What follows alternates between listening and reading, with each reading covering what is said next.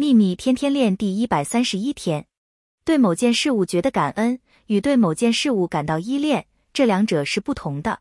感恩是纯粹的爱的状态，依恋却包含恐惧，害怕失去或没有你依恋的事物。如果你想要某件事物，感恩之情会吸引它前来，依恋却会将其推开。若你害怕无法得到你想要的或失去你拥有的，那么你就是有所依恋。为了消除依恋，请持续将自己转移到感恩的状态，直到你可以感觉恐惧已经消失了。